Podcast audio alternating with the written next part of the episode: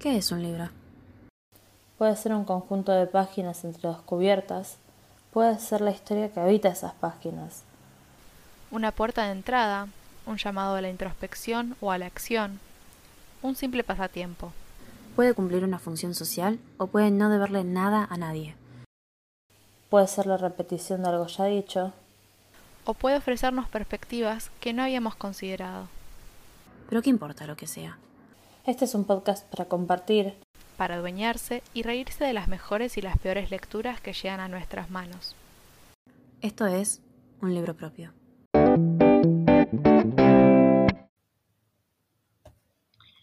Bienvenidas, bienvenidos, bienvenides a Un Libro Propio Podcast, episodio 3.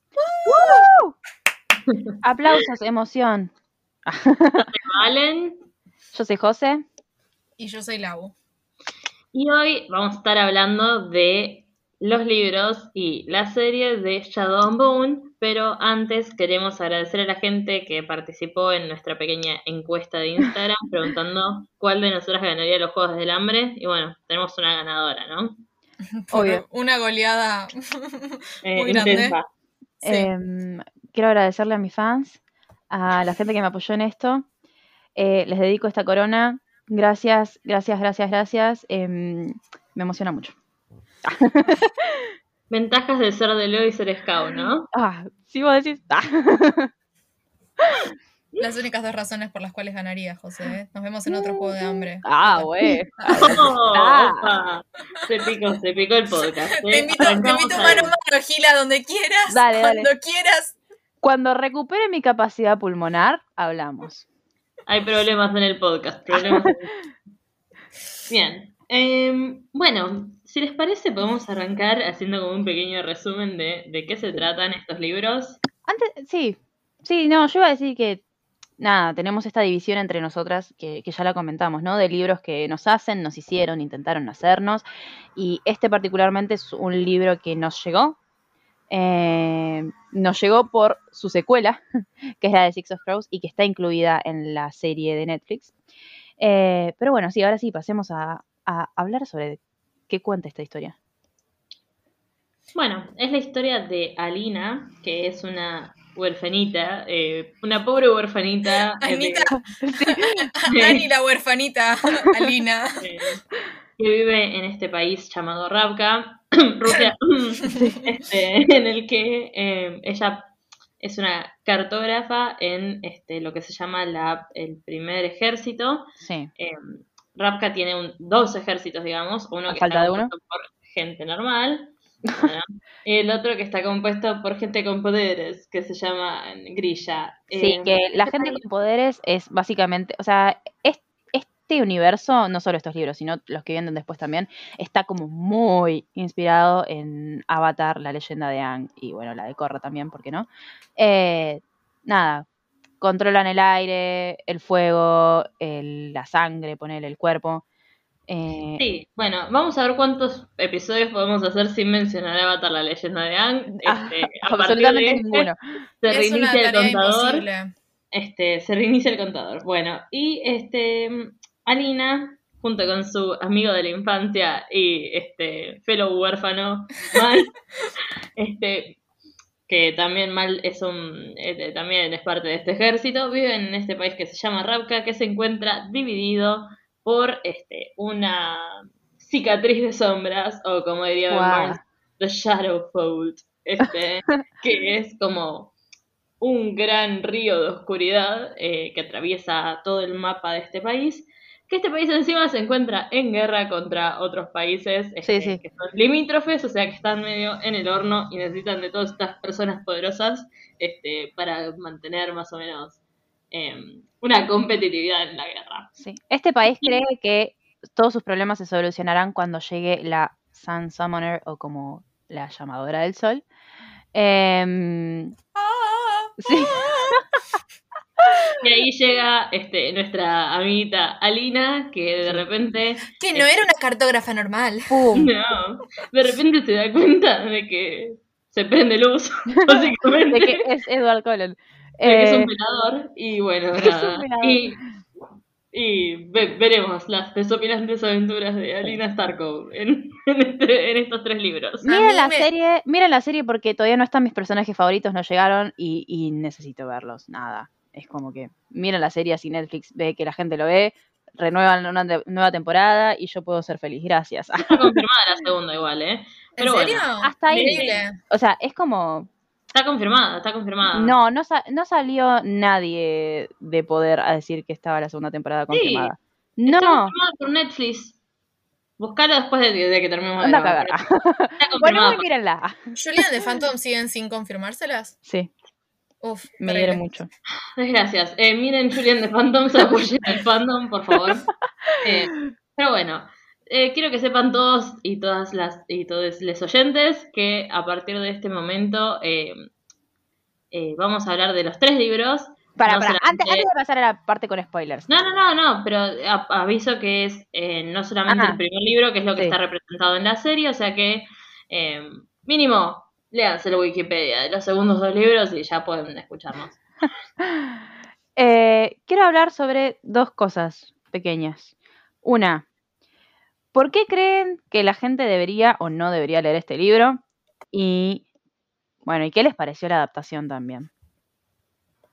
A mí estos libros eh, me parece que hay que leerlos porque es muy interesante, tipo, lo que le sucede a la escritura de Leigh Bardugo, cómo la vemos evolucionar a lo largo del tiempo y que la chabona tiene realmente capacidad para crear mundos y personajes. Eh, lo que le pasa para mí en especial a la trilogía de Shadow and Bone es que le falta potencial, le falta una vuelta de tuerca para que la cosa sea explosiva. ¿Vos, Valen? Em, bueno, yo creo que es interesante leerlos este, para poder buscar un fanfiction que arregle todo esto. Siempre. Em, no, o sea, siento que es, es muy bueno cómo está planteado todo y es muy mal, muy malo cómo se resuelve. O sea, tenía tanto potencial que un poco me da, o sea, como que me quedé trabada en que no me gustó la resolución y no puedo ver más allá de, eso. O sea, los personajes para mí eh, tenían potencial que no llegaron a alcanzar, el mundo tenía un potencial que eh, por lo menos en esta primer este, trilogía no se llega a alcanzar. Pero bueno, después este, este universo, digamos, sigue evolucionando a través de las otras obras de Lee y amamos este, Seis de Cuervos, Six of Crows. Así que este, pueden leer esta trilogía para después eh, como interiorizarse en el universo del Grishaverse, ¿no? Sí, a, a mí me pasó que yo leí Six of Crows primero y, o sea, me metí en un mundo que no entendí nada porque realmente como que en- entras de golpe y no, no te explica mucho. Sí, hasta eh, la página 80 son cachetadas de sí. qué está pasando. José me mandó un audio de Sí. 5 minutos para que entienda qué No, no. estaba pasando en Six A of las dos Crows. les hice como un crash course de, de este universo. Eh, pero bueno, a mí me pasó que leí primero Six of Crows y no había salido el segundo. eh, y era una tragedia, porque, o sea, si leyeron Durísimo. ese libro, el final es como terrible. Durísimo, durísimo. Sí, sí. Entonces en el medio dije, ¿qué hago? Bueno, leo la trilogía original. Y la leí tres veces. Eh, Tres veces. sí, o sea, esa, como cuando... Son dos veces más de lo que es necesario en No, esta trilogía. no, no. A ver, a mí me parece que em, sí, las dos primeras veces que lo leí no me gustó mucho, pero como... ¿Por qué entonces lo volvió a leer, señora? Ay, lo voy a explicar, porque sí, ay, releo tantos libros, ay Dios, uno de mis libros, una de mis sagas favoritas es All for the Game y es una saga terrible, pero yo quiero que todo el mundo la lea así yo puedo charlar sobre eso, y la releí 300 millones de veces. O sea, releo cualquier basura, este particularmente no creo que sea una basura, me parece que hay que ponerlo en contexto, o sea, fue escrita durante el auge de, de Crepúsculo y viene, o sea, en su momento fue como a, a cuestionar cosas. Eh, tiene un, un re tema sobre el, lugar de las mujeres. Eh, no me gusta para nada el final, eso sí, o sea, no hay con qué darle. Em, pero nada, lo estuve repensando en este último tiempo. No, no, no me bardé en esta trilogía, yo la banco. Pobre, pobre Lake. Yo banco mucho Ley, pero no, o sea, te juro, yo intento, pero es como que también, o sea, hay una realidad que es que siento que mi personalidad y la de Alina este, entran como en conflicto y, y no puedo superar eso. O sea, es como que para mí el personaje principal de un libro es este como mi gran motivador para leer y no leer y para amar o no amar. Y con Alina no tenemos química. Este, quiero Además, mucho, banco, fuertemente a Jessie May Lee eh, Ay, Dios, de que ataquen, pero Persona. Alina y yo tenemos nuestras diferencias. Además que no puedes escapar de Alina, porque hay algunos otros personajes protagonistas que puedes escapar de ellos. Alina es la primera persona, la única voz que se escucha. Sí, bueno, eso iba a decir, tipo, es una narración en primera persona lo que te puede ayudar o te puede complicar las cosas si no te cae bien el personaje. Pero creo que está, o sea, yo, yo pienso en Josefina del 2012, que leía todo en primera persona porque todavía no me había acostumbrado como a abrir mis horizontes, arre. Eh, y me parece que es una mejor lectura de las que hice en el 2012, tipo de muchas de las que hice en el 2012.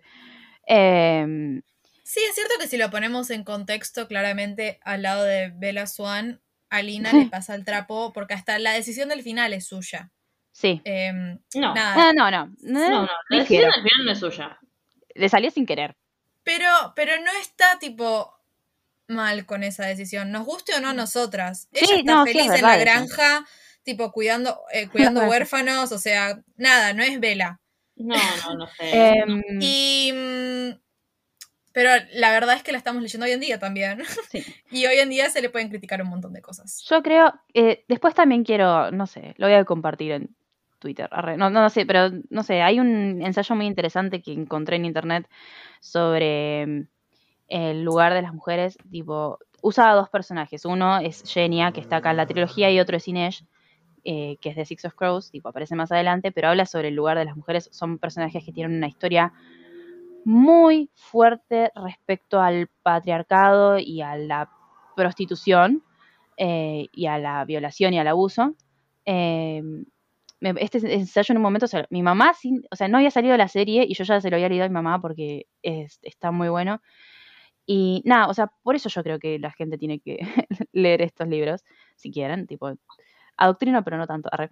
Eh, Le salió la, el alma caritativa adentro, tipo el si quieren, cuando está con el cuchillo todo el tiempo. Lean, lean esto.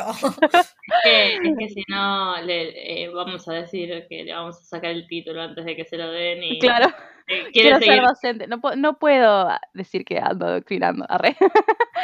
Eh, no, no, pero sí me, me parece que incluso en la época en la que estamos sigue trayendo cosas muy buenas para cuestionarse respecto al, eh, al rol de la mujer. Otro, en otro sentido no sé si es como tan relevante, pero sí esa es la parte que más me interesa. Y bueno, después sobre la No, y me adaptación, perdón, este, y fuera de eso, o sea, siento que el mundo que construye es suficiente como para decir, este, sí, vale la pena leerlo, Es que, ¿eh? o sea, acá no estoy hablando de Six of Crows, que, o sea, Six of Crows, eso sí, te apunto con el cuchillo, con lo que sea, tenés que leerlos porque son maravillosos, no importa que sea lo que te guste leer. Eh, y como lees Six of Crows, tenés que leer la trilogía, o sea, no, no hay con qué darle. Es que, a ver, incluso, o sea, eh, sin entrar en Six of Crows, quedándome solo con la trilogía, me parece que todo, eh, como lo que lo que sitúa, o sea, todo lo que sitúa toda esta historia, me parece fantástico, o sea, la creatividad, este, aplausos para Lee, pero nada, o sea, solo eso. A mí lo que me pasa igual con el mundo creado es que se queda muy en un 2D, o sea, literalmente siento que es la preparación a. Sí, Tal vez Sí, es porque sí. leí Six of Crows después, pero siento que tenés tipo, tenés a Rusia en una guerra civil y en una guerra con países que hacen eh, al- analogía a otros países de Europa y, y se pierde, se pierde un montón, tipo, podría haberlo reexplotado. No sé, yo todavía no leí los libros de Nikolai siendo rey en esta Rusia, no... Spoiler. tipo, ya, Sí, ya me Sí, ya pero estamos. bueno. ya estamos en spoilers, en spoilers, no, no estamos spoiler. en spoilers, Laura, ubícate. Bueno, pero me parece que queda muy plana esta Rapka, tipo, no me... Sí, es verdad que los libros, eh, son bastante densos. O sea, llega un punto en el que decís, bueno, dale, a ver cuándo se muere alguno, cuándo pasa algo, porque andan bailando. Una piña te pido, y, una sea, piña. sí, sí, sí, sí. Que después pasa. Tipo, de- después se pudre todo y vos decís, bueno, bajemos un cambio. Eh, Re es diferente a los libros adolescentes de esa época, igual, ¿eh? Eso, Mm. la primera vez que los leí, bueno, la primera vez solo los leí una vez, pero no sé, siento que Alina la primera ya estaba tipo teniendo eh, deseos sexuales y después que uno Sí. se cagan a piñas y otro muere al tercer capítulo, eso sí lo rescato. Sí. No, no, totalmente. A ver, me parece que lo juzgamos demasiado porque leímos Six of Crows y otra vez, es una historia que es maravillosa por donde la mires. Y en comparación, tipo, comparando esas dos sagas, eh, como que te la tira muy abajo a la trilogía. Sí, igual eh, quiero decir, me gustaría leer esto, eh, o sea, estos libros antes de que pasaran por las manos del editor. Porque yo estoy, o sea, ahora como retrotrayéndome a, a las épocas de Crepúsculo y los libros que se publicaban por aquella época, estoy casi segura, pero casi segura de que acá deben haber metido mano. O sea, es eh, como que las la, la edición es muy formuleica en algunas cosas, ¿no? Como que para mí que algún editor dijo, bueno, acá vamos a meter estas cosas y vamos a cortar estas otras y creo que eso puede haber cagado un poco la historia en algunas cosas. No sé porque habría que ver este la versión no editada. Una máquina del tiempo para rescatar el manuscrito. Por favor. Sí. ¿Qué les pareció, chicas, em, la adaptación que se hizo en Netflix? A mí eh, me hizo repensar cosas que ya venían como construyendo otra forma del libro. Y bueno, ahora que lo. Hacía bastante que no los había releído. Y ahora que los releí, eh, puedo pensarlo diferente. Eh, creo que está muy bien adaptada, tipo, a la época. Como sacarlos del 2012 y adaptarlos en el 2021 es un. eh, tipo, es algo complejo. Eh, y creo que lo hicieron bien para la trilogía. Como la serie incluye los personajes de Six of Crows, ahí ya sí me problematiza. Tipo, porque no estoy segura de para dónde están yendo con esos personajes que tanto me gustan. Em, debo decir que estoy de acuerdo en que em, eh, comprendo muy bien el problema de que estén adaptando ahora la historia de los Crows por el hecho de que como que Six of Crows manejaba muy bien la tensión de te doy la información cuando se me canta del orto y morite de la intriga y ahora nos estuvieron contando cosas de algunos personajes que no vemos hasta el primer o incluso el segundo libro de la duología y eso este medio que me duele un poco porque no sé cómo van a hacer para rescatarlo más adelante.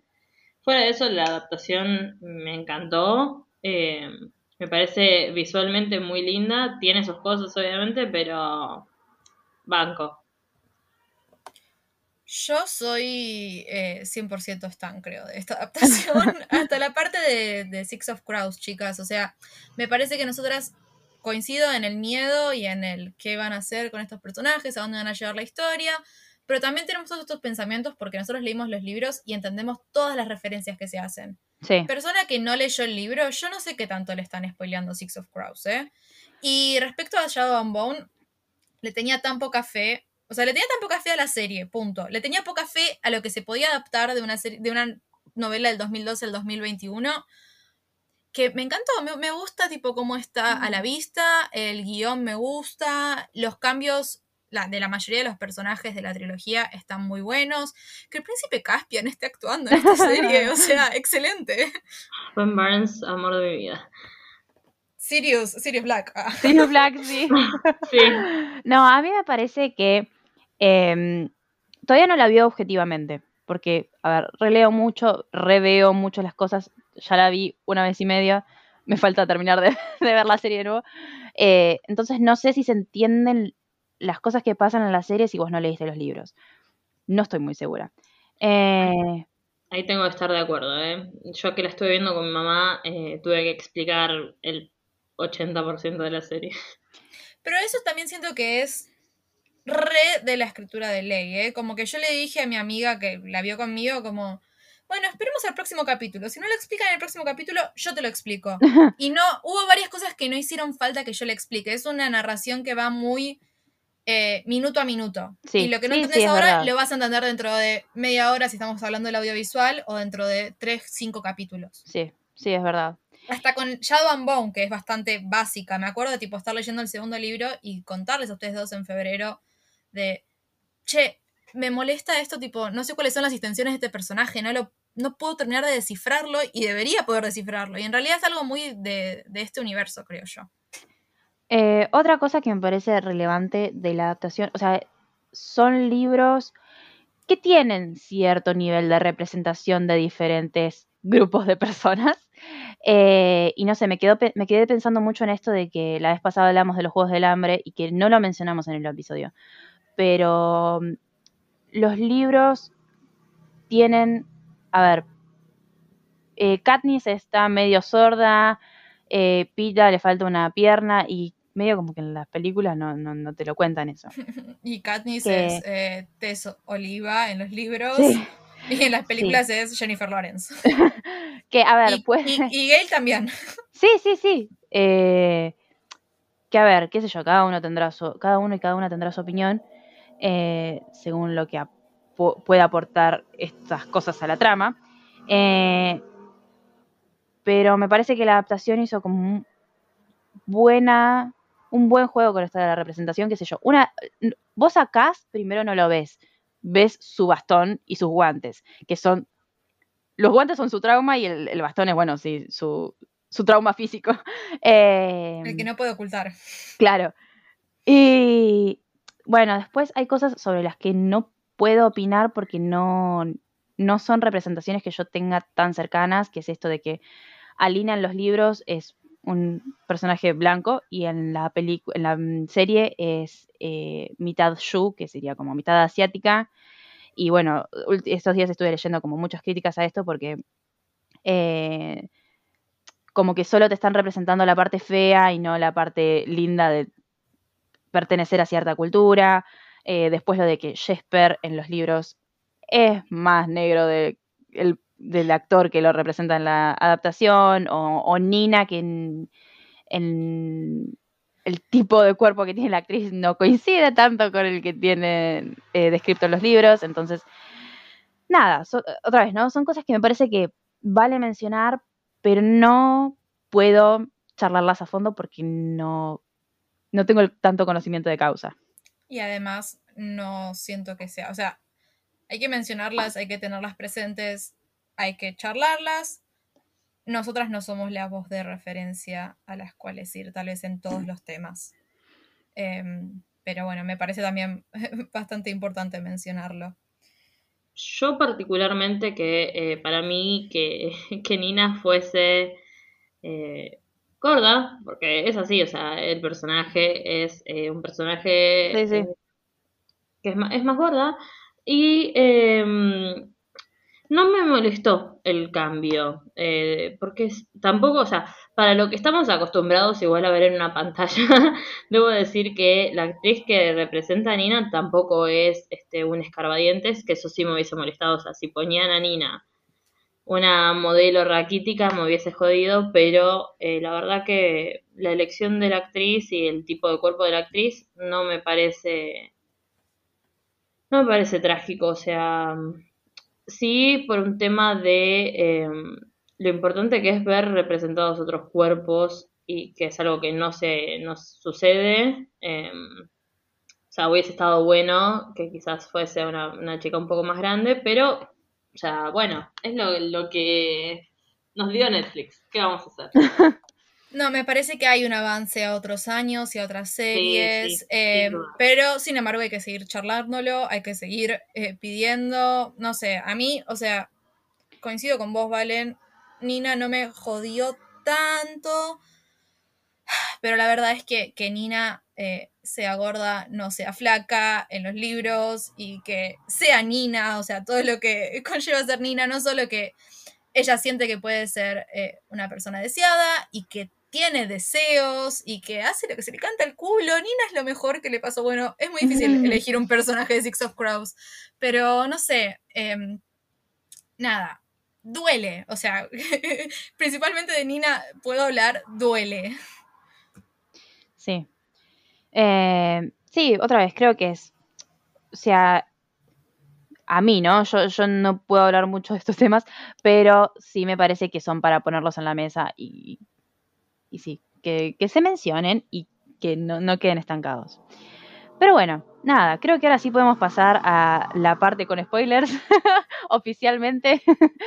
Eh, no sé, a mí creo que lo que más me llama la atención de esta historia y en general, tipo de las que siguen también de este universo, es la forma en la que la autora construye el universo. Es algo que me, me encanta.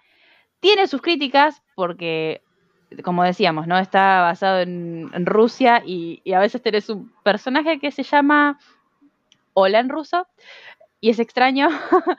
o incluso Grilla es un nombre muy común en, en ruso y es el, el, término que usan para definir a, a, las personas que controlan los elementos.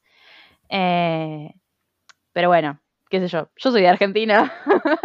no. Acá, desde el Río de la Plata, claro. les comunicamos que nos parece, no sé, a mí me divierte mucho que sea Rusia, no les voy a mentir. Cuando estamos ahí flasheando zarismo y que le corten la cabeza al padre Nicolai, yo, yo banco. Sí, sí, sí, sí, sí.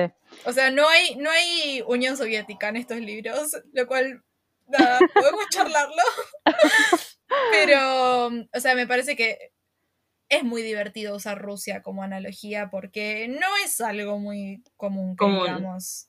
Sí. sí, eso es lo que para mí es más interesante, ¿no? Eh, que rompe un poco con esto que estamos tan acostumbrados a ver en los libros este, de autores eh, de Estados Unidos, como que en general están o situados en Estados Unidos o están situados en Inglaterra, hmm. porque bueno, son un poco idiomas centristas, idiomas centristas, ponele, no sé. Eh, así que, eh, si bien tiene sus cosas para criticar, a mí me gusta que esté situado en este pseudo Rusia. Ah, ahora, ahora, que estamos hablando de esto, en la serie hay una escena en la que, o sea, Cass, que vive en Ketterdam, va a Rapka y habla con otro haciéndose pasar por un rapcano. Eh, y hablan en el mismo idioma, todo re genial. Y, ay, no puedo explicarlo mucho que me desaliñó los chakras esa escena. Nada, perdón. Temblor de cuerpa en este momento. Posta, posta y del malo. eh, sí, igual en algún momento, sí, se dice, ¿no? Que en, en Ketterdam hablan este idioma, ¿se llama Kerch el idioma? Sí, sí, Kerch. Y en el otro hablan Rapkan. Este, sí. bueno, nada, la serie Chicas, no pasó, La cantidad pero... de términos que venía pronunciando como el culo. Ah, yo lo voy a, yo, Kruga. Yo los voy a seguir sí. mencionando mal, disculpen, o sea, ¿Cómo, nada. ¿Cómo se va a pronunciar como... Kruga y no Crush? Tipo. Sí, Crush toda la vida. Pero, ¿Qué hiciste? No sé, mismo, o sea, a Mataya, yo le digo Mati, no, bueno, Matías. es como, es como, es genia, como decirle, es genia, es como genia, decirle vamos, genia. a folclore de Taylor. Tipo, no le voy a decir Matayas. Lo es, la, o sea, cuando lo leo en mi cabeza le digo Matayas. Pero Hijo, cuando lo ¿qué pronuncio es, es Mati. Es Mati. Hijo, tipo. ¿qué estás escuchando? Folclore. ah, sí, el norte argentino. Sí, sí. eh, no, pero posta. Nada, igual. Eh, bueno, volviendo a los libros. Siempre se iban con Taylor Swift.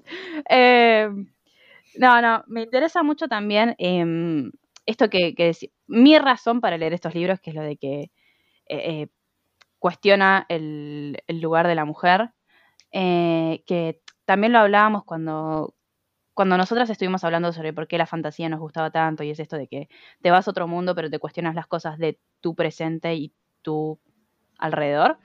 Eh, y bueno, en, ya, ya hablé sobre este ensayo, ¿no? El ensayo que dije que quería Sí, sí. Sí, ¿no? Bueno, en este ensayo eh, la chica que lo escribió dice que ninguna mujer nace libre. Da el ejemplo con Inés y con Genia. En este episodio me voy a centrar en Genia porque a Inés todavía no la conocemos tanto, por lo menos en los libros, en la serie sí. Eh, pero bueno, eh, Genia es un personaje impresionante. Eh, A mí Genia me pone muy mal, tipo, que se pierda tanto en el primer, en el punto de vista de Alina. O sea, sí. tenemos tan poco de Genia y sin embargo, yo coincido con vos, es, eh, podríamos hasta decir que es lo mejor de la trilogía, lo lamento Sí. Nicolai, pero lo es. Jenny Eh, y Nicolai este, salvan, sí, sí. salvan la trilogía. Sí. Les, sabemos- les duele la espalda de llevar la trilogía. sabemos muy poco de Genia. Genia está Sí. relativamente muy poco en la historia. yo no lo leí, pero está la historia de Ay, Genia, Valen tipo, la el leyó, cuento. ¿no? Valen la puso en su Goodreads. Sí, yo, yo la leí. Eh, igual es, es un capitulito y no es toda la historia. No, es no, nada no, más como un pedacito de un capítulo que está en, el, en los libros, contado desde el punto de vista de ella, que termina con ella tirando las, las cartas que le da Lina para mal. Sí. Eh, debo decir que la razón por la que me gusta tanto Genia es la razón por la que no me gusta tanto Alina, que es que en Genia vemos un personaje mucho más fuerte que toma control de... O sea, como que toma un poco control de, de lo que le pasa de su vida en, en todos los momentos. O sea, Oye, decí A que no de- estamos en persona porque te estaría cagando a palos. eh, No. Aguante, Alina.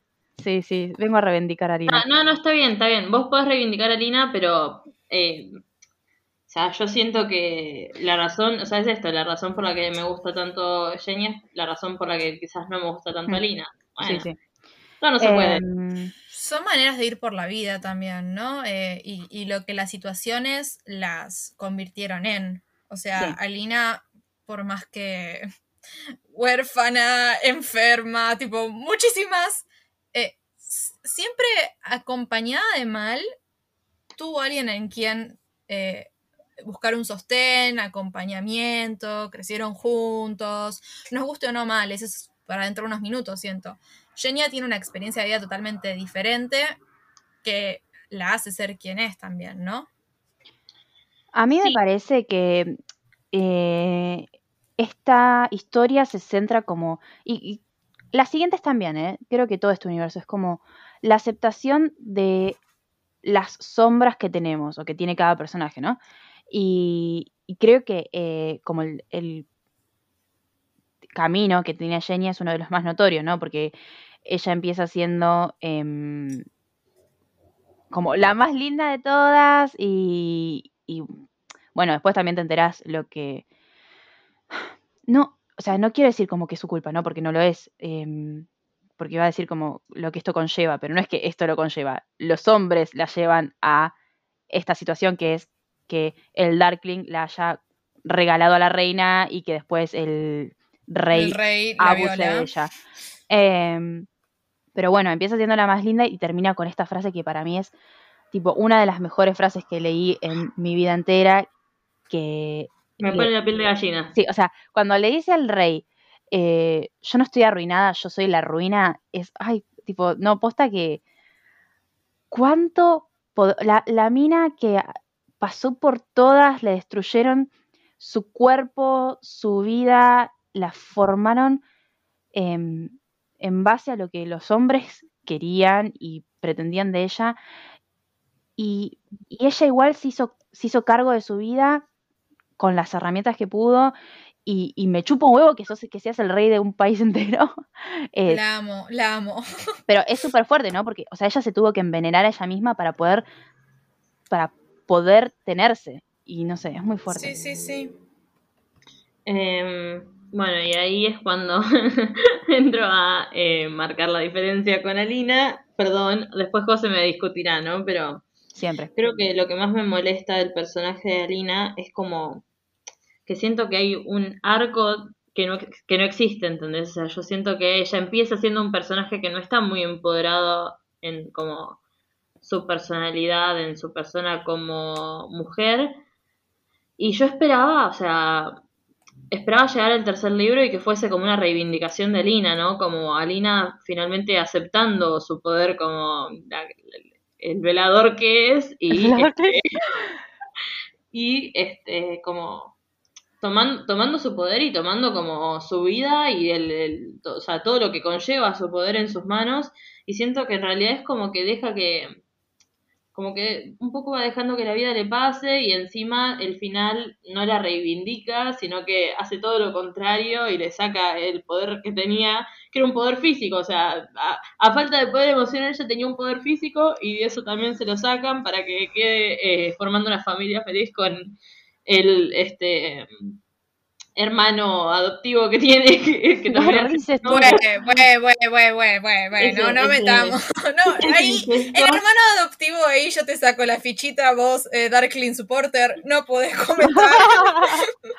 Eh, pero, o sea, sí, yo siempre me digo en el medio de ustedes dos. Eh, coincido en lo que está diciendo Valen.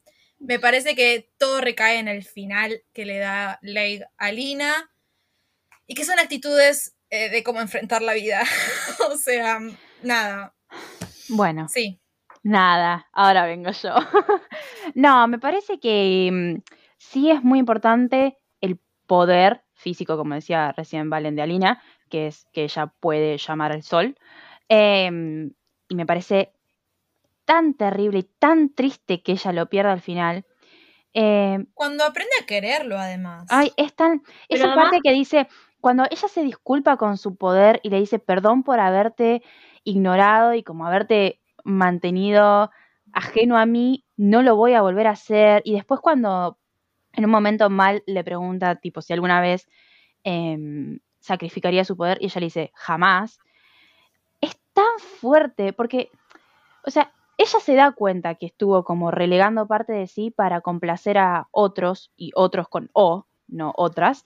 Em, pero creo que, creo que, no sé, me interesa mucho el personaje de Alina como una mujer que es ambiciosa, porque ese, ese es el, por lo menos como el quiebre que hay entre, en, en, la mitad de la trilogía, que ella se da cuenta que quiere los amplificadores, que, em, nada, que cuando le roba la sombra al Darkling al final del segundo libro, y, no se arrepiente de usarlo y, acepta, acepta su propia ambición, incluso acepta la posibilidad de que todo este camino la esté llevando a convertirse en lo mismo que el Darkling, pero eso no la detiene, la hace más, o sea, la concentra más en el camino en el que ella quiere tomar, que es, ella es como bastante patriótica, no, no por en, el sentido de nacionalismo y, y, no sé, sirvo a mi rey o a mi reina, sino por me importa la gente y después dice, miren que, o sea, si esto sale mal, me tienen que cagar matando, háganlo. Eh, pero eso no va a frenar ni mi ambición ni, ni mi sentido de como de, de esta necesidad que tiene ella de, de, cuidar al resto de la gente.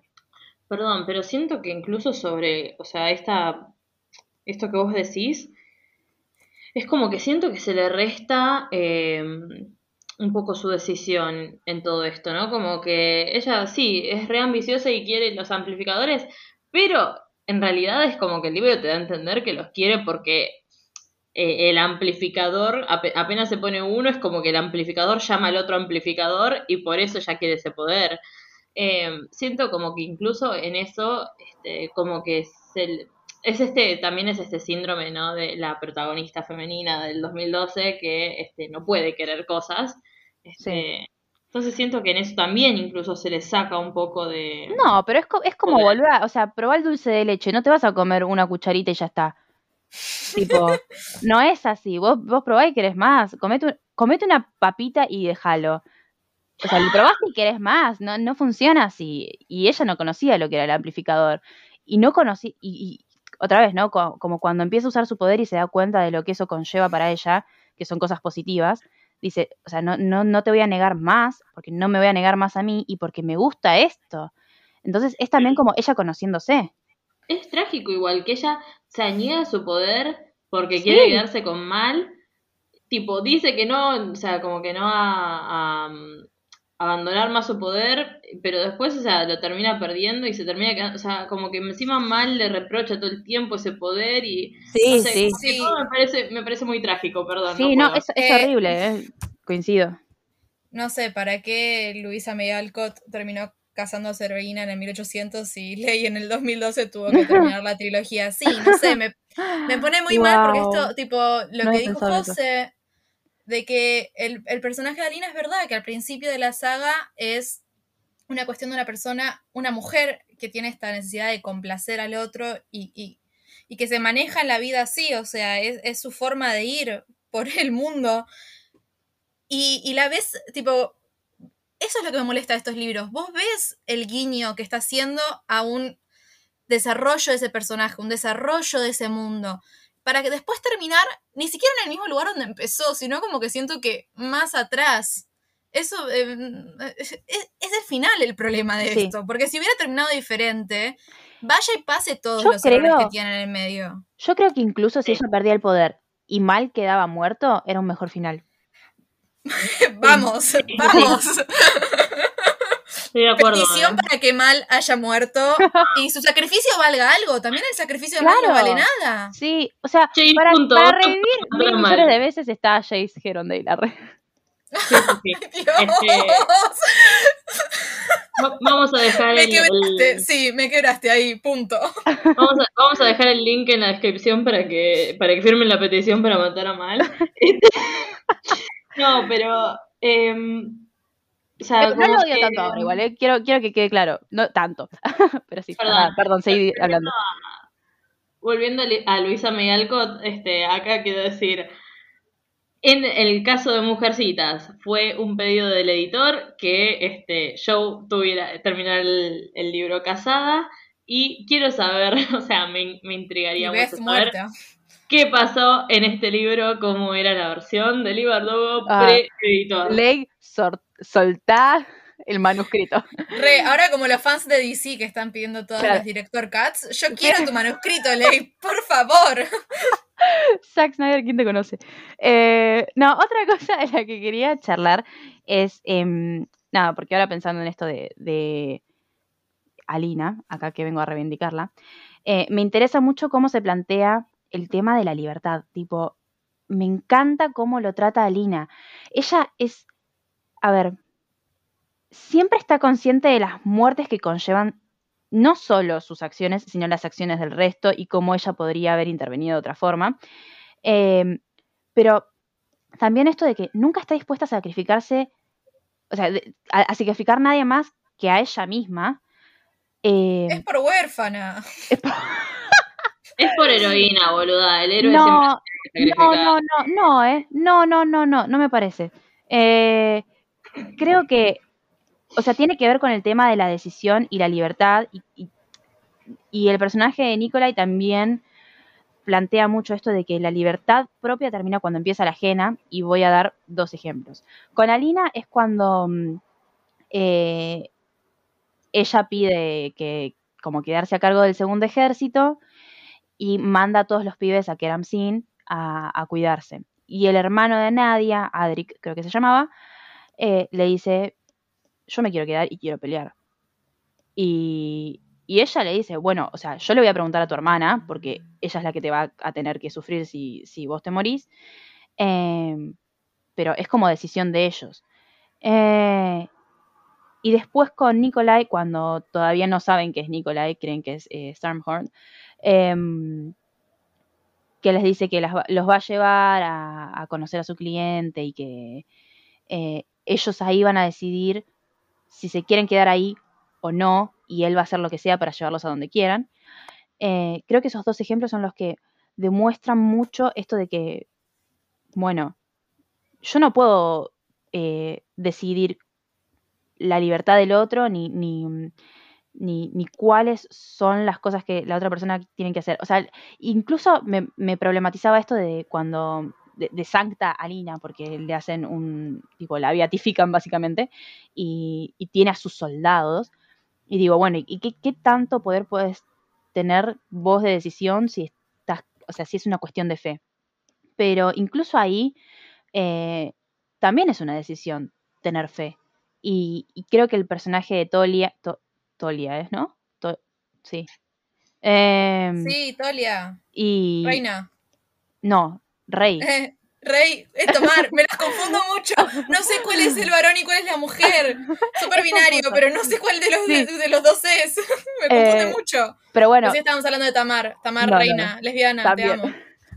Eh, pero bueno, no, creo que el personaje de Tolia le, le hace entender a Lina que que es una decisión, tipo, creer en ella y que, y que vos no le puedes ca- sacar la decisión a la otra persona de qué fe tener.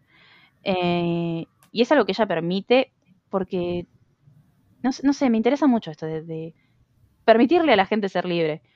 Y bueno, acá, o sea, todo lo que acabo de decir es para bardear al Darkling, no mentira, era para, para salvar No a... hablamos para- nada para- de Darkling. Darkling, eh, no sé, yo te odio.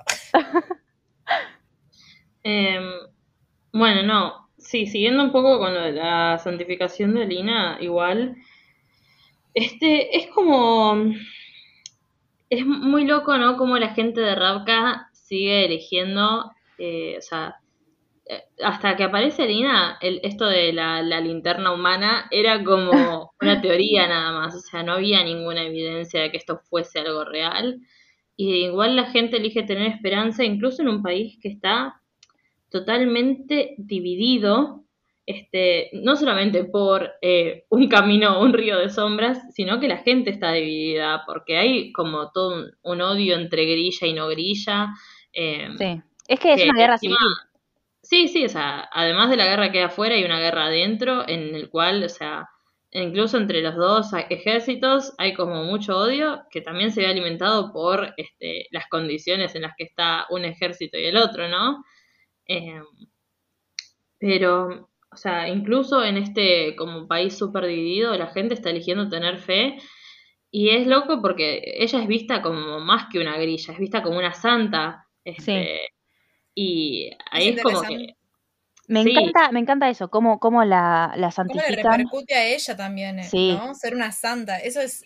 Está muy bueno. Y no está desarrollado. Y está excelente. No sé, o sea, a ver, muchas veces, hay una parte en, en el segundo libro, no, o en el tercero, en el tercero, el aparat le dice, le dice a- como al resto de los soldados, bueno, es una santa, pero también es una chica joven gobernada por la emoción. Creo que la, la cita es literalmente así. Em, y es verdad, o sea, es lo que hablábamos la vez pasada con, con Katniss. Sigue siendo una piba hormonal. Y, y la siguen santificando. Y es re interesante eso. O sea, cómo construís tu imagen de la otra, cómo, cómo percibís a la otra persona, ¿no? Re para pensar a Alina como esta persona eh, que necesita complacer a los demás. ¿Qué le sucede siendo una santa? Eh, y bueno, ahora trayendo a tema al Darkling, que es como el personaje más controversial, creo. Eh, porque, o sea, creo que controversial por, por la... No sé si los fans, las fans, sí, como... No, no, no tanto contenido dentro no del canon. libro. ¿Qué? El contenido no canon. no sé si necesariamente no canon, pero eh, es como un fenómeno interesante, ¿no? Porque tenés una opinión muy definida sobre este personaje y es un Mm. punto o el otro. Y bueno, acá tenemos los dos puntos. Re. Eh, Acá no hay punto medio. y, Eh, bueno, dale, ¿quieren que, dale, vamos. empiece yo? Sí. Bueno, no, o sea, igual, o sea, a ver, a- habiendo tomado un poco más de distancia de la saga, porque viste que cuando uno está leyendo, como que las emociones son demasiado fuertes, pero ahora habiendo tomado un poco más de distancia, eh, con cómo venía la saga hasta el tercer libro, no me hubiese gustado que Alina de un día para el otro terminara con el Darkling. Este, me parece que es un personaje que este, tenía mucho potencial y que podría, o sea, si las cosas hubiesen sido distintas, me hubiese gustado la relación Dark Alina, este, como dice el ship name, pero, o sea, tendríamos que haber cambiado un par de cosas. Este, siento que también leí el, el librito este cortito que es The Demon in the Wood, Hmm. que es este sobre cuando el Darkling era pequeño. Y siento que había mucho para, para desarrollar y para como que mm, es, es loco, ¿no? Pero hay, ahora se estaba hablando mucho de que Lee Bardugo dijo que el Darkling era un personaje más noble que Cass Breaker. Y es cierto. Ah, no o vi sea, eso. por, mu- por mucho que amemos a Cass, el Darkling hace lo que hace porque cree que es lo porque quiere defender a su gente y porque cree que es lo mejor, ¿eh? O sea, hay una frase que me parece maravillosa, em, que mm, no, no me acuerdo en qué libro es, pero están hablando, como que el Darkling le dice esto, bueno, pero eh, yo tengo que sacar al rey y, y tengo que estar yo porque hay que corregir esta pedazo de mierda y, y sacar esta tiranía. Y Arina le dice, ¿y qué le vas a dar tipo tu tiranía? No, no es que nada. Y él le dice, bueno, alguien tiene que, que como que eh, gobernar. Y, y es esto, o sea, a él le interesa que esté bajo sus propias reglas. Y bueno, esto me da para charlarlo después con, con la duología de Nicolai. La concha de la lora, ¿cuándo la van a leer? Pero Para mí, eh, vale mencionar que con todas estas características de Darkling me parece que es de Virgo. Y a mí me gusta mucho Darkling como la contracara de Alina. Eh, y me parece que tiene un buen final, muerto. Esa- Ay, la puta es- madre, tienen que leer los libros de Nicolai, no puede ser. no Bueno, eh, pero no es el episodio de Nicolai este. Rey, ya llegaremos a ti. Em, queda muy plano. Falta de desarrollar. Yo no leí la historia de, de Darkling eh, cuando era un pequeño niñato en los, en los bosques. Pero se, se vuelve. El momento. Bueno, vuelvo a decir lo mismo que estuve diciendo todo el mismo episodio. La verdad, disco, disco rayado a esta altura. Pero el momento en el que el Darkling sale un poco de la mirada constante de Alina, se convierte en algo muy plano, donde se es una caricatura de sí mismo. Pero bueno, me gusta esta, esta cosa que se hace entre ellos dos eh, de, de, de contracaras, de la, la- cara de la moneda diferente, no para que terminen juntos. eh, nada, él para mí abusó de ella, la manipuló de una forma tremenda. Nada, tampoco es para decir que quiero que esté con mal. Yo quiero que Lina esté sola, o en todo Sí. caso con Soya. Pero No, banco a Lina sola, ¿eh? Lo, Sí. lo rebanco. No, a mí Nada, me interesa mucho este, me interesa el personaje tipo por lo- esta, ahora que los estuve leyendo literalmente cada vez que aparecía me, me empezaba a sonar en el, el cerebro Gaslight, Gaslight, Gaslight, porque es lo único que hace este personaje. re, Em, re, re, re. tipo, las frases que tiene. Mansplainear y gaslight. Hay algo, hay algo que me enferma y es que, tipo, el Darkling y Alina son literalmente Kylo Ren y Rey de Star Wars. Son, o sea, literalmente son ellos y me enferma. Hay, hay escenas que son iguales. Em, nada, lo voy a dejar ahí porque da para charlar para más, pero incluso, incluso la relación de, eh, de Kylo, iba a decir, del Darkling con la mamá, también es Kylo y, y Leia. Ay, no, basta, Sí. José. Eh, ¿Vos me crees que me mate hoy cuando terminemos de este episodio? me enferma. Eh, pero bueno, no, y, y además me interesa, me parece que hay algo que me llama mucho la atención en la literatura y es el uso de los nombres. Y no lo hablé en Los Ojos del Hambre, pero también es relevante. Y acá me llama mucho la atención también los títulos, ¿no? Hay una frase que dice Bagra, la mamá del, del Darkling, que es como, como que está hablando de él y dice, cuando él era un chico y no un título. Y es re fuerte. Y todo este tema de, de bueno, él diciéndole cómo se llama Lina, que, que es Alexander, que no es el Darkling. Eh, que tenemos de nuevo a Kylo y a Ben, ¿no? Eh, pero. em, y, y como él muriendo con su nombre, porque es lo último que escucha, porque es lo que le dice a Lina.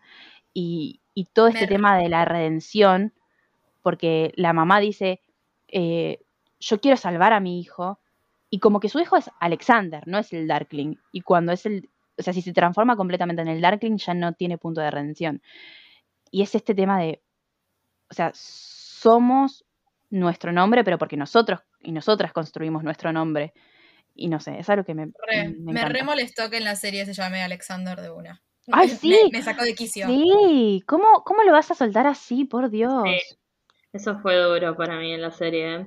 Igual, este, quiero decir que mm, mi opinión de este, cómo debería haber sido eh, todo con el Darkling está basada en cuando uno empieza a leer, digamos, el primer libro. O sea, después, obviamente, todo lo que pasa hace que el libro, el, que el Darkling no sea, eh, digamos, la persona con la que uno shipearía para mí, Alina, ¿no? O sea, como que eh, las relaciones tóxicas para mí hay un punto en el que son demasiado tóxicas, digamos. Este, si Dijo, no me dijo y hace cuánto dijo que, que le gustaban eh, Draco y Hermione.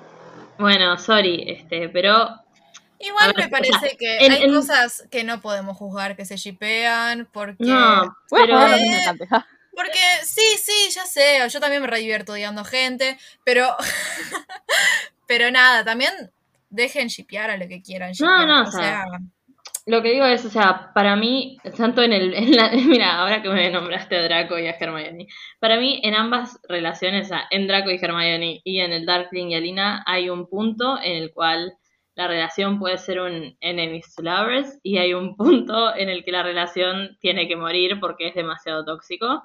Y este, lo que me, o sea, lo que, la razón por la cual me parece que la relación del Darkling y Alina también a veces es interesante es porque este, si Alina se convertía en una persona poderosa y empoderada, eh, había como esa cierta rivalidad en la que están igualados, eh, porque los dos, o sea, si los dos de verdad No, eran un match en poder, Ellos eran un Eh, macho en me poder. hubiese Ellos gustado. estaban macheados en poder.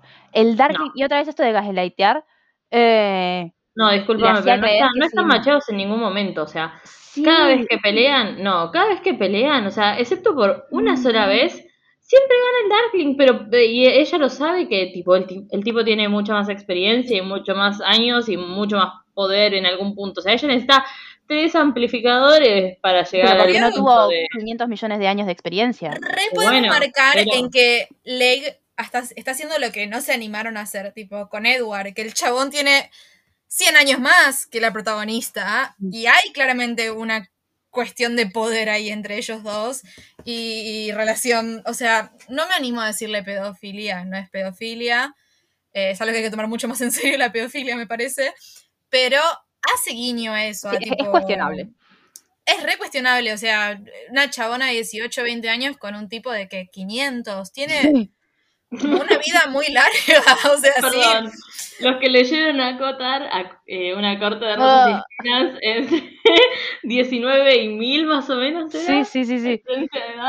Hablando Es de problemático. mucho. Saquemos esas cosas de la literatura juvenil, por favor. Pasa Bueno. que hay como un punto, o sea, como que, no sé, esto de las...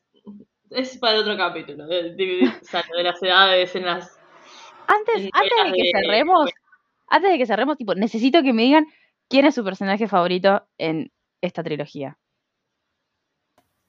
Eh, uf. Nicolai, ¿Por qué? porque lleva la- a la trilogía en la espalda, carisma, es inteligente, está siempre a dos pasos adelante, pero diferente a los dos pasos adelante que lleva Cass Breaker en Seis de Cuervos. No sé si tan diferente, ¿eh?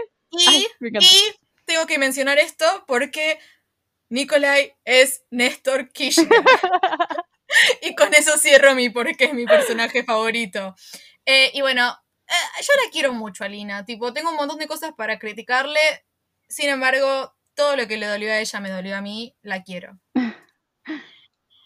Creo que, uy, qué difícil elegir entre estos dos. Voy a decir los dos y, y me la chupan. Porque no este, los míos son eh, Nikolai, obviamente, porque amamos, y eh, Genia. Nada, eso, ya está. Los dos. Es Nikolai y Stormhorn. No necesita, no necesita explicación. O sea, Nikolai y Genia, este. Ya dije todo. Es que son maravillosos. Me parece que es, o sea, es una historia muy llevada por los personajes y no tanto por el plot. Entonces, Sí, eh, Pero eso es re característico de Ley. Sí, sí, totalmente. Pero bueno, quería hacer esta pregunta porque me parecía importante. Los El mío, ah, dale, dale. Eh, Nicolai, claramente. Eh, es, una- o sea, es uno de mis personajes favoritos en toda la literatura.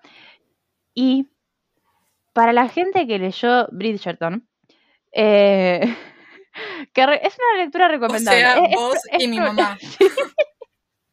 Aguante tu mamá, cómo la quiero. Eh, no, no, pero tiene esto que tiene Colin Bridgerton, que es el personaje que va y te lo resuelve. Tipo, llega como al final y te dice, dale, papi, es esto, no le des más vueltas. Va, va y te lo soluciona. Y además, bueno, o sea, además de todo esto de que es un monarca que, que pelea y que le importa a su pueblo. em, y, y que es muy gracioso y muy inteligente. No, no, ¿cómo, cómo lo banco? Es Néstor Kirchner. Bueno, y ahora, eh, para ir cerrando, entonces les pregunto, ¿qué les dejó esta historia y qué canción asocian con esta historia? Eh, a pedido de una oyente Sí, que Dani. le gustó nuestras, nuestras relaciones con Taylor Swift, así que tienen qué les deja y su canción. Yo, como canción, voy a elegir Sombra de ti, de Shakira. Me parece que, eh, empezando por el título, le, entra por todas partes, por las sombras de todos los personajes, y pues el Darkling y Alina como personajes principales, nada. Eh, Voy a aplaudirme en la espalda, muy buena elección. Bravo, Laura, bravo, Laura. Y Eh, No sé, es muy difícil que me deja esta trilogía. Paso palabra a ustedes. no, dale, por lo menos una emoción, No, por lo menos una emoción. Me, me deja con esto de pensar en el otro, esta cuestión de... Es medio lo que hablábamos en los Juegos del Hambre, pero tiene como otro perfilamiento, siento, esta cosa de, de luchar por un bien común, por lo correcto. Y también no perderse en el camino de eso, creo que es lo que le termina sucediendo a Lina. O sea, que encontrándose se termina perdiendo, no sé si se entiende lo que voy diciendo. Mm, Al contrario que Taylor Swift.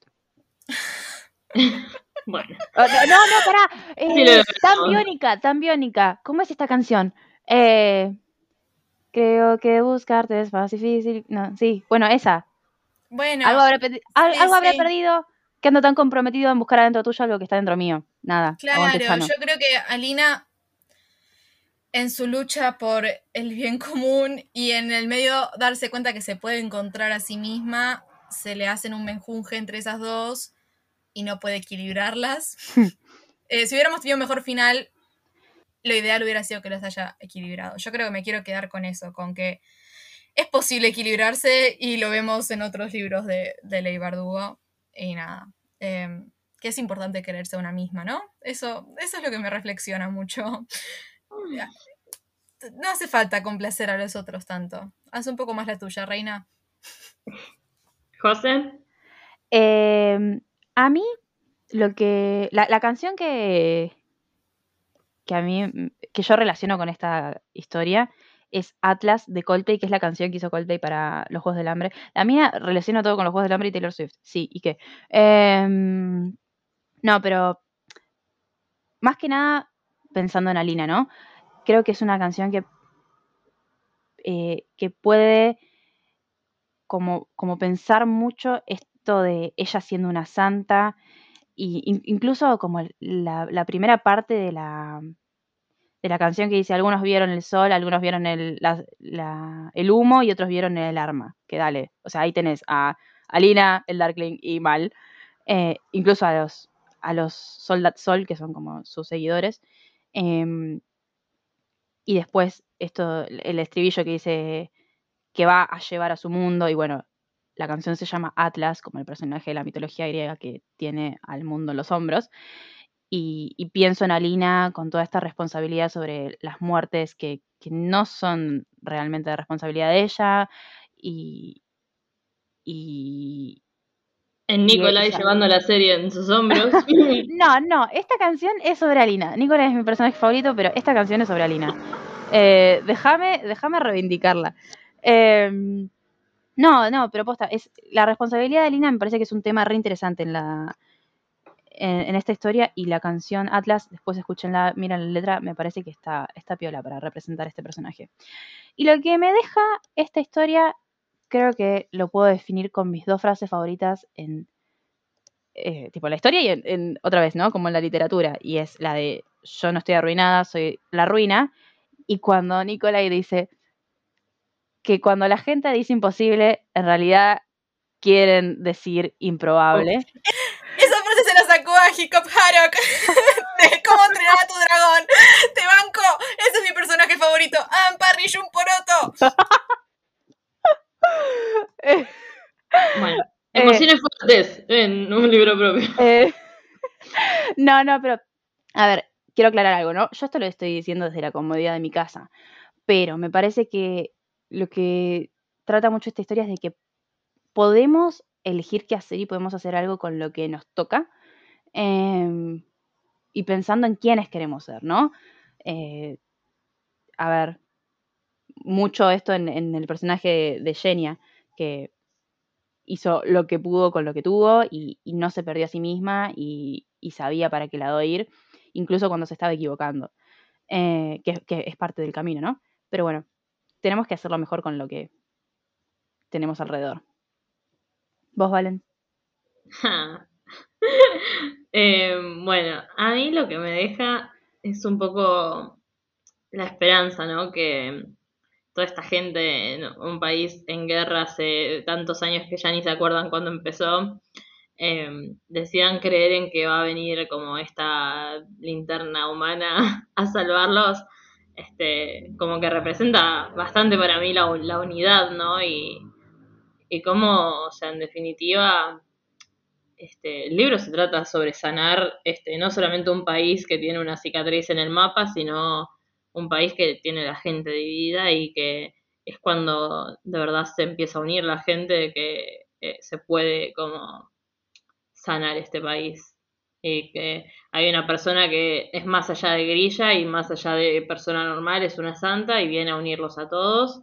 Así que eso es lo que como que me queda, esa esperanza de que podemos estar todos juntos y no matarnos entre nosotros. y después la canción que le voy a dedicar a Lina es este Mirror Ball de Taylor Swift. Uf, No. Elección. Por Dios. Terrible. Perdón. No. Perdón. Con esto de la esperanza, hay una frase que, que dice que, a- que Alina cuenta que les decía Ana Cuya, Cuya, arre, la, como la que los cuidaba cuando eran pibes, que... Ana Cuya, ¿quién te juna? Perdón, rimaba. Ok. No, pero este de que la esperanza es como el agua en las, en las grietas, que siempre va a encontrar una forma de- como de meterse. Es una frase linda. Em, Sí, si hay algo que no le falta a Leigh, son frases lindas. No, posta que no. e icónicas. Incluso, incluso, a ver, odio que hayan terminado juntos, vivos, arre. pero, pero la, la frase del final final que dice que terminaron como con una vida llena de ordinaria y llena de amor, si el amor puede llamarse ordinario, es como, oh, tipo, es muy lindo. Eh, y bueno, y ahora otra cosa que me acordé.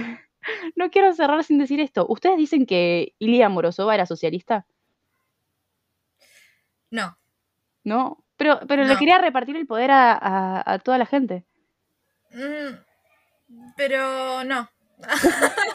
o sea, debería repasarlo. Lo que me quedó la impresión de él es que no. O sea, mm, bueno, no sé, podríamos pensarlo. No sé si tienen. A, no estamos yendo re de tema con esto, pero a la TikToker que habla de eh, seres importantes en la historia que son malos padres. Ay, no lo Bueno. Marx probablemente fue un padre de mierda, está tipo toda la investigación histórica y bueno, es Marx. Eh, siento que estoy muy, muy sesgada con quién fue Morozova como padre y, y como esposo para Mm, poder pensar sí, que es socialista, no sé. Además, no creo que quisiera razonamiento. darle el poder a la gente, ¿eh? Me parece que más bien lo que quería Era para era- él. No, Sí. no, no, no, lo dice, ¿eh? Está en los libros, dice que... Sí, bueno, de Darkling también dice muchas cosas y después mucho gaslight. No, no, vuelvan a leerlos, porque posta, sí, no, no era algo que hizo sin querer o... Él, él quería como que... Igualdad, arre. No sentirse solo. Pero bueno, No nada, ahí dejo la, la dejo picando. Y... No sé, yo digo que todavía no anticipemos de qué vamos a hablar la semana que viene, porque vamos a hablar sobre una historia que tendría que conocer como que todo el mundo. Y, y no sé, quiero dejarla en suspenso. No sé qué opinan ustedes. Chan, chan, chan, chan. Bueno, coincido, coincido. Me gustan las sorpresas. Coincido porque no sé de qué vamos a hablar, así que también. Qué A Vale le tocó ser la Josefina del mundo esta semana. Ew. Tus Ofendida. palabras, no las mías. Ofendida. Te Eh, quiero, José. bueno, no, después díganos qué les pareció del episodio, eh, porque siempre es muy bueno eso para nosotras. Tipo, no- nos, a ayuda a mejorar. Te lo resumo. Etiqueta- Chico, Jorge, viene esto Por favor, fue lo mejor que me pasó en la semana. Gracias, Jorge, Toby. si estás escuchando que, esto, que lo arrobó. sí, sí, sí. Muchas gracias, Toby. No, no lo puedo creer. Y bueno, Así que nada, no, si llegaron Pamela, hasta, Jorge. Si llegaron hasta este minuto, sí, Jorge, vos llegaste hasta este minuto, Em, muchas gracias por escucharnos una semana más. Y esperamos que se comuniquen con nosotras. Tenemos eh, mail, un libro propio podcast.gmail.com. Tenemos Twitter, un libro propio, y tenemos Instagram, un libro propio podcast. Igual todo va a estar anotado en la descripción del episodio. Sí, Y muchísimas gracias por volvernos a escuchar. Nos vemos la Díganos. semana que viene. Díganos qué les dejó esta historia también. Eso es re interesante. Sí, ¿qué les Estén pareció la serie? Instagram. Estén atentos al Instagram. Ahí vamos a estar publicando. Hablen No, con pero, nosotros. pero los mails también son divertidos porque, o sea, puedes explayarte más. Sí. Me siento muy en mi sueño de 2008 cuando Obvio. me mandan mails, Sí, así sí, que sí. los espero con muchas ansias. Totalmente. Y bueno, nos vemos la semana que viene por el mismo canal. Chao. Adiós. Adiós.